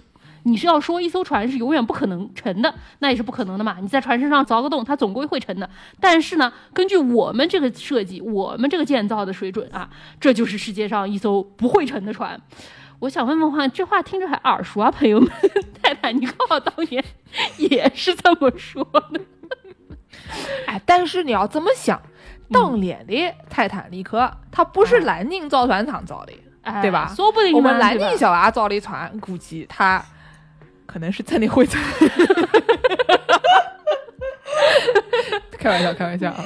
精灵造船厂这个风评被害，啊，现在的技术肯定是比以前的强啦，对吧？这个东西嘛，就不就不一样的。是不一样，但我就想知道到底是什么人愿意去参加这个从南安普顿驶向纽约这个航马斯克吧，马老师，也对，马老师我就感觉是同一个路数的，普通人谁做这玩意儿？就是找一些头脑不太正常的人去嘛，总归是能找得到的，对吧？就是，哎呀，都是一个感觉，都是一有没有个感觉。什么小李子的迷妹，或者是凯特温斯莱特的迷妹？哎，我觉得我们南京人拿这个大项目，我们还是很开心的，对吧？毕竟也很符合我们南京人的天性啊。南京人湿水啊，这个 甩人性甩项目。哎呀，哎呦，行，我们在最后给大家这个一如既往的开展一些这个铁梯教学内容吧，哎让我们的玩师出场哎，邦邦硬的知识，哎，哎，介绍一些邦邦硬的知识。大家听了这么久，哎要给大家一些邦硬知识，对吧？我们还不够邦硬啊，我们都已经介绍了这么多啊。对啊但就是你听了这么多，你是不是就心里蠢蠢欲动了？也想成为船仔。那你就成为一名船仔，你需要什么呢？哦，哎需要什么呀？你首先你需要能驾驶船的能力。哦，这个驾驶船的能力呢，就是所以不能晕三 D 是吗？不不不不不，我晕三 D，但我不怎么晕船啊，不要瞎说。哦哎，嗯，对，但你你又不知道自己晕不晕船，所以你还是要先去驾驶一下。如果你没有能驾驶船的朋友呢，那如果你自己买个船，你在想该怎么办？那你肯定就是要自己上了。就对啊，因为你想，我是晕车的，但是我只要开车我就不晕。对呀你晕船，你说你去试一试，开了船你就不对晕船了，很难说啊。所以大家出去旅游还是要跟助攻这样的人一起出去玩，这样你就自己永远不用开车啊。对对对对对，所以你晕船的，你为了看自己是不是真的晕船，你就想自己开船。那自己开船呢，你就需要有个东西啊，叫船舶驾驶证。哦，哎，就我们众所周知的大野智啊，据我所知，木村拓哉也有这玩意儿啊。哎，就曾经有做过这个 Saturday Night Live 这个节目的时候，有个那么著名的企划，就是帮大野智考上船舶驾驶证。不仅哦考上船舶驾驶证，还要给他一弄一艘船，能让他这个环游日本。这个船叫什么名字啊？叫大野丸，还是谐音梗，就爱谐音梗。就是谐音梗。健身，啊你赶紧去学一个，成为船仔吧。我觉得你就找到组织了。是，哎，那我们就给剑师推荐一下了。就如果你在日本你要开船，你要考哪种执照？嗯，就这个很重要。怎么说呢？首先我们要知道，我们能开的船不是那种泰坦尼克号类的船，那可不是吗，这我也知道。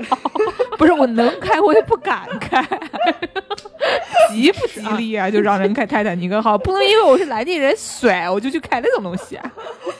你说就是一个感觉，你先试试。对对，先试试。就毕竟南京人的伞。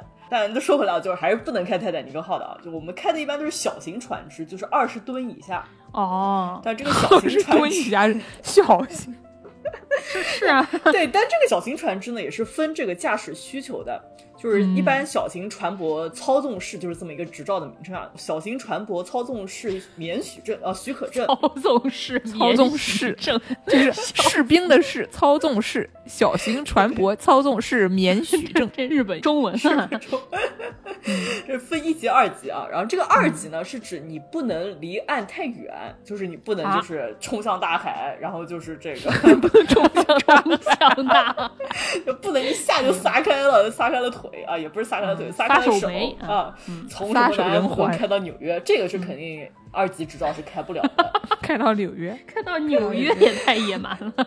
对，这个二级执照要求是你必须离海岸要有九公里以内，哦，就是你一直贴着岸。那也还好，九公里也不是特别过分。对对对，就是比如说是个岛嘛，就是你还是可以开着就离岛近的这种情况下环岛一周的。但是呢，如果你想撒手没呢，你就要去考一级执照。哦，他想撒手没，你想开在大海的中心，感受一下这个冰山的力量。对对对对，深入大海啊，去什么亚特兰提斯这种样的地方，你就要考个一级执照。哎呀，大可不必啊！所以呢，就见识你想考哪种啊？问我呀，我我我，那我那我要撒手人寰。啊，但你就如果要考一级，还是要先从二级开始考起的，不是，那那我你问我有什么意义呢？就是先感受一下，先感受一下。嗯，好，这个考船舶驾驶证啊，和考驾照差不多的，都是分这个笔试和实际。实际就是你真的要去开这个船。那笔试呢还分很多大块，好像是总共有五十道题吧。然后五十道题可能是从一些什么操纵规则啊，然后到一些就是海上你要怎么去看这个海上不同旗子的颜色啊，然后了解这种开船的这种一些小技巧这上面，就是大概有大概五十道题。所以这是破它是左旋还是右旋？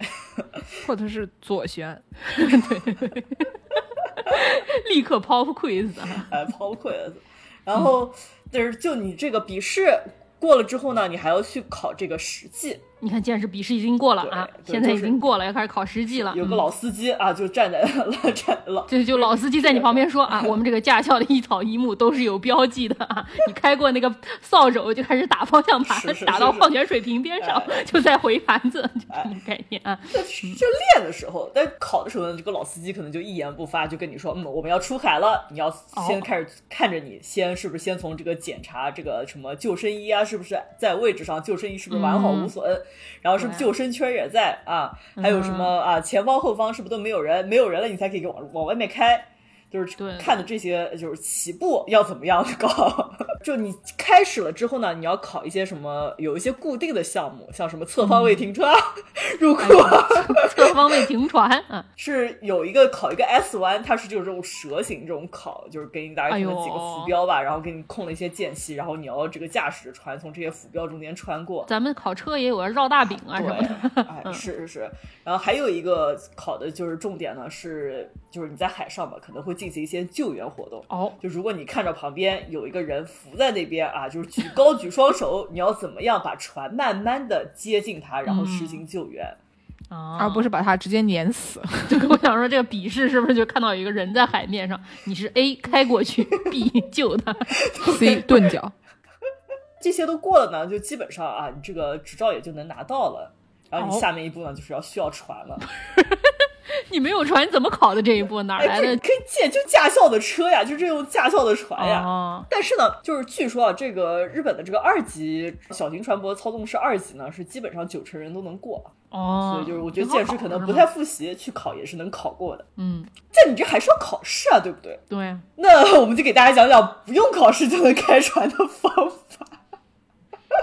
合法吗？能播吗？这这换个国家是吗？对就，是换个国家啊，就骑得很妙。啊毕竟就是驾照这个东西，如果我是要在中国从零开始考的话，我可能现在还是没有驾照呢。就是 对这个东西都是换个国家的问题啊换个思。路，换个思路啊。嗯，就是我当时就在想，格局打开，我也是一个在什么芝加哥或者是什么在明州开过船的人，那为什么我当时就不太需要执照呢？不不不，你给我们倒回去，您还在芝加哥开过船啊？给我们说一说，您在哪儿开的什么船？我在芝加哥河上啊开过他嗯那个，应该是有一种就相当于游河活动嘛，就是大家一起租个船，嗯然后可以在船船上什么吃吃鸡翅啊，喝喝酒啊，前后鼻音分分清楚啊！在船上啊吃吃鸡翅啊，喝喝酒啊，吃吃披萨，然后进行一下娱乐活动。然后或者唱着卡拉 OK，然后你这个船，然后但是你还是要有个人驾驶着船的，对，卡祖笛卡祖笛啊看来是不能丢啊，传统 艺不能丢，是。对，我就当时在想，我也是在芝加哥开过船的人，但我怎么哦就不记得我被要求需要有这么一个这个船舶驾驶执照呢？我就记得当时好像就看了一个什么小视频。就告诉你啊，这个救生衣在这儿，救生圈在那儿，然后你如果不小心落水了该怎么办啊？这些情况，嗯还有一个就是教育你说是啊，喝酒不开船，喝船不开酒啊。好，就是就除了这两点以外，就也没有什么别的要求。我就很好奇，我想美国也不是一个怎么随便的地方，怎么可能 没有这个驾驶执照就能让你开船呢？不是吗？不是吗？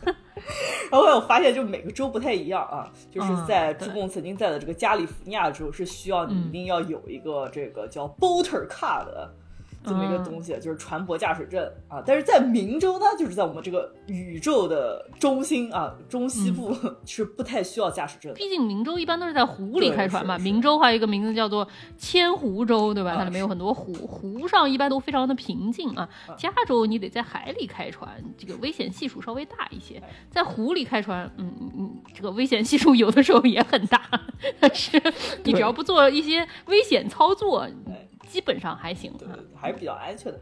但是我发现啊，就这个加州的要考，如果就是加州的朋友们就突然想去考一个这个船舶驾驶证啊，嗯就是其实你不用出门，也不用进行这种实际操作，不用考路考，就不用考这个水上考试，你就能拿到船舶驾驶。怎么都这么水啊？美国怎么回事啊？这国家有什么问题呀、就没人管是吗？没人管的，真的。但它也是有一定大小规定的吧？你不可能说上来你说我在加州，我在网上上个课，我就能开泰坦尼克号对吧？这也不能够吧？哎，是有规定的啊，但是呢，就是你上的这个课啊，就基本上也就是一些安全教育啊，然后就是告诉你什么食药食不药这种样的东西，是 要时不要。对，然后基本上这个考试过了，就拿到了一个就是小证书，就是说你这个网课通过了之后呢，你也就能去申请这个驾驶照了，或者就是 boater card 的，就这么一个船舶驾驶证。但是呢，这个规矩还是挺重要的，毕竟啊，就是你不知道，可能就是这个水上就会有水上警察这种东西，突然把你拦下来说你超速了，海警啊，哎，海警，所以呢，就是限速啊，就是也是有的。然后还有一些情况就是说，你不能进行一些 freestyle 驾驶。什 么叫 freestyle 驾驶？边唱 rap 边驾驶吗？边唱 rap 还是可以的啊，只要你不喝酒就行。这个 freestyle 驾驶，就比如说啊，我开到了中心，我想说啊，我太激动了，我想给我的船转个圈儿，三百六十五度圈儿。这种是叫 freestyle 驾驶，是不被允许的。就是如果一个警察看到你转了三百六十度，就会把你拦下来说你的执照啊要被扣分儿，就是这么一个情况。所以不能随便转圈是吗？啊，不能，就是因为转圈是 freestyle 的一种。嗯，就是属于那种就是危险驾驶的这么一种吧。一看就是喝高了，对吧？漂移什么的，在路上也会被警察拦下来说你危险驾驶的。也对，也对，嗯嗯。还有就是说，呃，如果你一般就是乘船这种行为嘛，很多都是携家带口的。就比如说，我要出海感受一下风景。是乘船还是沉船？乘船。好的，好的，我就就 有一些前后是要分一下。对对对，嗯，只能对，就是你可能还会带着狗，对吧？就狗是能上船的。嗯，但是呢，这个狗是不能在你开船的时候下水的。不是你不能开着把鸭丢了呀？抛弃狗狗下去游泳吗？这 对狗还是很喜欢在水里面躺的。但是这个在海里面躺就不太行，或者是在这种你开着船，比如说我开着船，我说我想给把狗绳系在这个栏杆上，然后把狗放下去，这种行为是不可取的。那你给他一个冲浪板行吗？也也不行吗？这也不是不行的，这毕竟还是就脱离了甲板，这种行为都是不允许的。哦。美国人的想法挺多哈，就是他们禁止都是一些我一时半会儿还没想到的东西。为什么被明令禁止了？你想想这个事情啊。是啊，是啊，是啊。就美国这个船舶驾驶执照确实是比较水啊！我刚才查了一下，在德州你开这个船也是需要考一个这个证的，但是跟加州这个一样，是一个网课的这么一个概念，大概三十美金，你买一个三小时的课，你上完能做完一个题库，你就可以去开船了。然后呢，大家这个管理的因为不是非常严格，所以在二零二零年的时候，就在德州出现了一些小小的悲剧啊！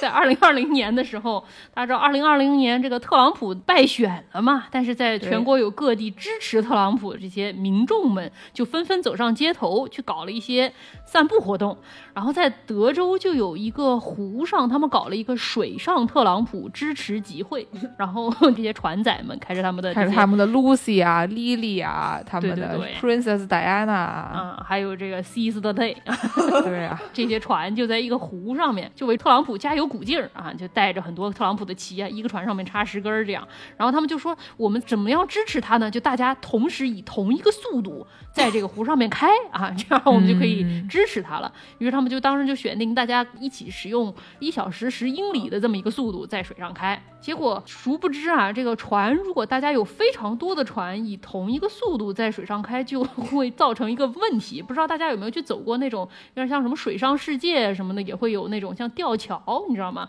如果大家同样出左脚和右脚，你踩一步，我踩一步，同时踩这个，就会越晃 越大，越晃越大啊！对，在船也有这个问题，快艇开在水上，它不是把那个水相当于给劈开，然后在两边产生浪吗？如果所有的船都以同样的速度开的话，这个浪也就会被你往上把这个浪打一打，然后我往上再打一打，然后你再往上打一打，形成了一个造浪池的情况，等于是荡秋千啊！哎，对对对，等于是荡秋千。虽说我们之前说这个加州比较危险，在海里有风浪，明州的湖里不太有风浪，但是如果你大家造浪的话，就不好说了，可以在湖面造成暂时的风浪啊。二零二零年的时候，这个特朗普的支持集会据说翻了五艘船，不沉了。五艘船，只能沉也是造成了一些悲剧啊！唉，这有的时候就是怎么说呢？在这个上船之前，还是要检查一下各位上船的各位朋友们的智力水平啊！这个有的时候会造成一些不必要的伤亡。以前说明文规定狗狗不让被扔下水，马上就要明文规定多余多少艘船不能并排这样开啊！就是发生过才得明文禁止的。嗯，唉，唉。就像剑师，比如说他考取了这个二级船舶驾驶证，或者是在美国这种不太需要几个驾驶证的地方，已经可以开上船了。那我们现在就给大家简单的介绍一下啊，你要如何挑选船只啊？我们已经到了这个程度了吗？现在是已经可以购买船只了吗？有驾照了，你就是买上了，对吧？所以我下次再去跟那个大哥喝酒的时候，他跟我说摩托艇，我就说你看看我的怎么样呢？啊，哎我的 Lucy 啊，我的 Seize the Day 是不是？对对对是对，嗯，那我们知道现在车不太好买，但船还是好买的，只要你有钱。现在车不太好买，飞机也并不难买啊，朋友们可以考虑一下。这巴克拉大钻石也不是特别难买，嗯，对。考虑一下。那我们就是要还是有例子嘛，来给大家讲这个选购、挑选船只的过程会比较合适，会比较通俗易懂。那我们就拿助攻来做例子啊。哎呦，我也考上了，哎，助我攻也考上了。或者助攻在加州压根不太需要考，啊 网课上过了对，嗯网是过了网课就能开上船了。好好好好，那我们都知道这个助攻啊，热爱潜水，对对对吧对，那潜水呢，就是一般选用的一些船只啊，就是需要一些适合水上运动的船只。是哪个部吗？比如什么呢？但是这个除了适合水上运动，你可能就不太需要像那种啊什么钓鱼啊，或者是不太需要进河钓鱼啊，或者是不太需要什么啊像那种什么，我们就刚才说的那个 yacht。yacht 这种东西呢，就是里面是带厕所、带厨房，然后还带亚特怎么也能变出儿化音来？究竟是怎么回事？亚 yacht 尔亚尔特，服了。这个水上运动的朋友们也不能随地这个解决，对哎这个 head 还是需要一个的吧？哎对，就是也就是只是需要个厕所，但是基本上就是像亚的标配吧，就除了卧室、嗯厕所，然后厨房，然后可能你后面甲板上可能还有够大的地方给你放一个什么叫按摩浴缸这种东西啊。哦这种东西呢，我觉得你可能如果要出海潜水就不太需要。还是挺需要的。哦冷爱需要，冷爱，上来不要泡一泡吗？那那哦，就是推荐两辆船给这个哦助攻，两艘船给好好好助攻啊。两艘都买，嗯 一艘叫 Seize the Day，一艘叫 Seize the Night，一天二十四小时全抓全了，哎两手都抓上。年轻人才做选择，哎我们成年人什么都要。对，你还别说，这个 Caesar Day 和 Caesar Night 这种两艘船需求可能还不太一样。就是你 Caesar Day 可能是一些适合就是白天在外面这种进行一些游览的 船，过夜的船就需求不太一样了。那这个呢，嗯我们就给助攻推荐啊，推荐这么一种船，叫这个 Motor Yacht，哦，带马达的，啊带马达的这种啊，就基本上一般是能坐大概九个人左右吧。哎呦，九个人上哪儿找助这九个攻家的人去人？啊、狗啊、隔壁的小朋友啊，都可以上了啊。对对对，我们一层楼可能差不多九个人。行，嗯哎，就还有比较小型的，就稍微小型一点，就可能不带厕所那种啊，就是雅马哈有这么一艘船，那不行，还是得带 还是要，带厕所是吧？啊还是带厕所，带厕所还是推荐大一点的船啊，就是好像应该是一个三十二，哎，这个三十二尺寸是多少来着？来看一眼，他开始看船的 description 了，看船的这个具体参数了。这样，一个扣的是多少？是是 feet 吧？你别看了，你就别说对呀、就你以为我真买吗？就是你别他妈弄的一副我马上就要去那个四 S 店了，的感觉是我有一个码头，然后我就得量一量我那码头 能不能停得进去。哎呦，我这个幻想中的这财富越变越多，立刻上我们家门口吹卡祖笛去，邻居都吹出来，一把带走，全都上船。我跟你说，呃，就是还有就是，如果是助攻，如果是想要那种能在这个甲板上放上按摩浴缸的话，这种船嘛，哎那就更要再大一点了，毕竟你要放个按摩浴缸嘛那。可不嘛。基本上你就想象一下，就是开着一个一室一厅的房子在这个海上飘，这种感觉。哦，对对对对对，嗯，我就是这么有钱，开一室一厅的房子。但刚才助攻说的就很好啊，就有这么一点，就你有这么大的船，就基本上呢，你是不太能把这个船给拉到陆地上了。那可不就你一。定是要有一个码头，要能停在旁边。，对啊，就如果说囊中羞涩，就是租不起这么一个码头位，那我就是把这个我买什么船？我买船干嘛？对呀，我买个马，我说我买不起草料，这事儿合理吗？哎就还是有小船的，就是如果说我只想就是下海或下河嗯。去钓个鱼什么的，我就基本上不需要带上我们一家八口人这种样的情况。毕竟目的就是抛妻弃子嘛，对吧？我可能只要带条狗就够了啊，所以这种呢，哦。基本上这个船的要求就比较小了，而且也不需要厕所。啊，我基本上往哦河边一停，我就可以下去，然后上厕所了，是这么一个情况。啊，这种船呢，一般你都是可以拖上陆地的，就可以拖进车库的那种船。一般有的那种海边上，它会有一个斜坡儿，你可以把车倒着下去，把那个船先倒进水里面，然后再把它松开来啊。就很多喜欢钓鱼的人嘛，就基本上家里都会有一艘船。大野智、大野丸，嗯，哎，那那个是适合海钓的船，适合海钓的船是要大一点的。就是如果你是想搞搞什么河钓啊，就就钓钓鲈鱼，河里面的鲈鱼这种东西呢，你基本上就是只需要一艘小船，然后你平时可以把它收在车库里面。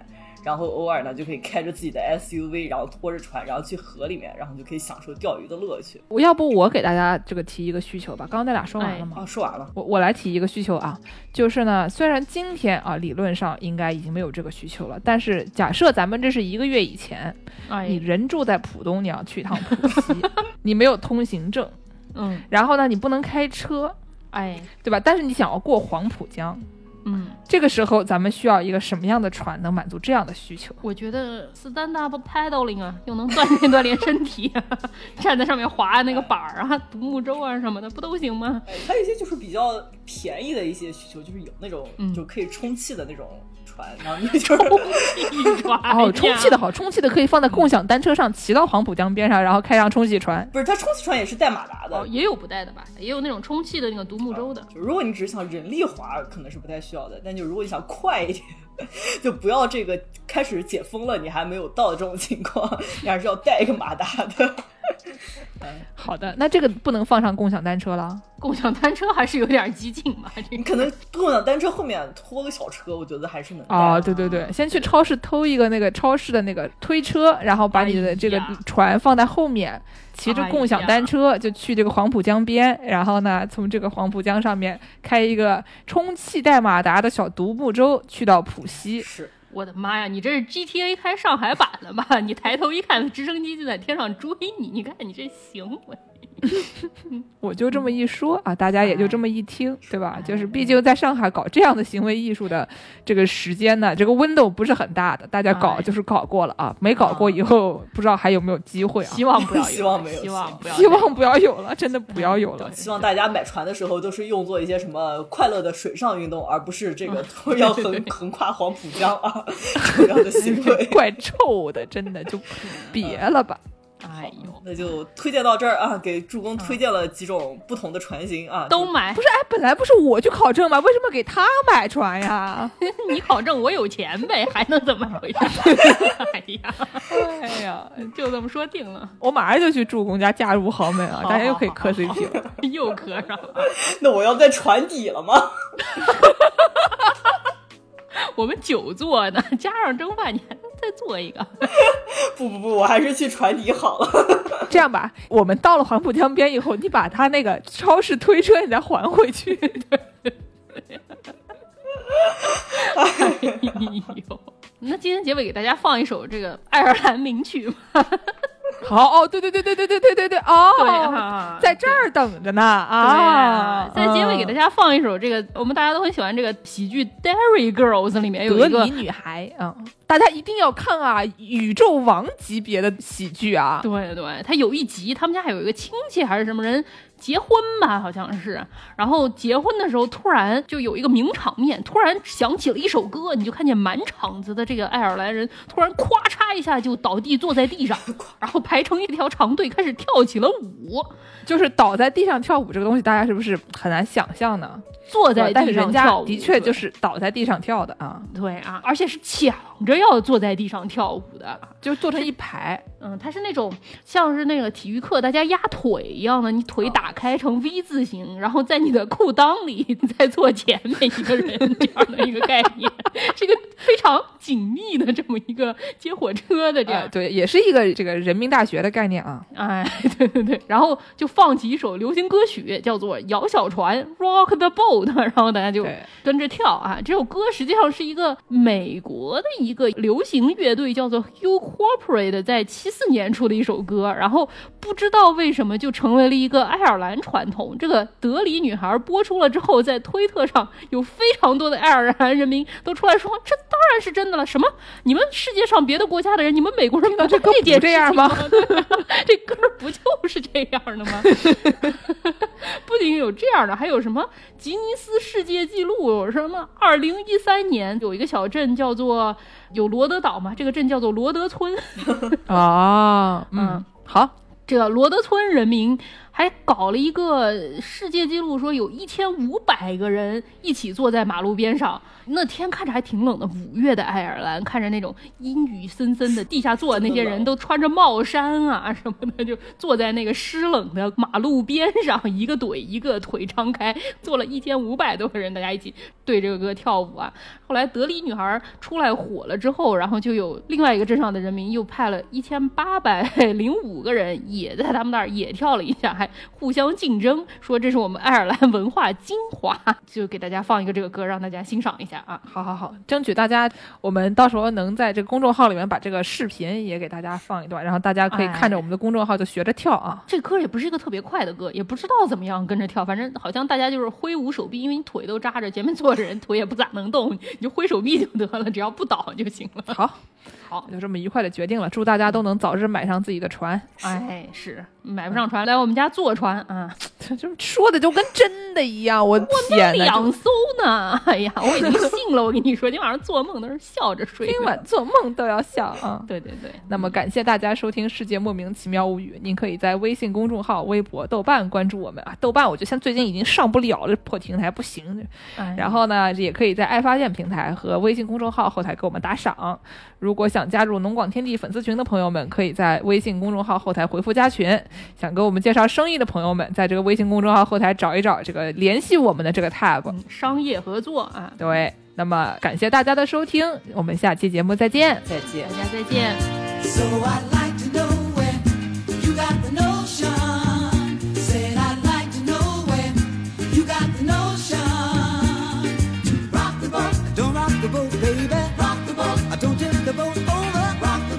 don't rock the boat, baby. rock the boat.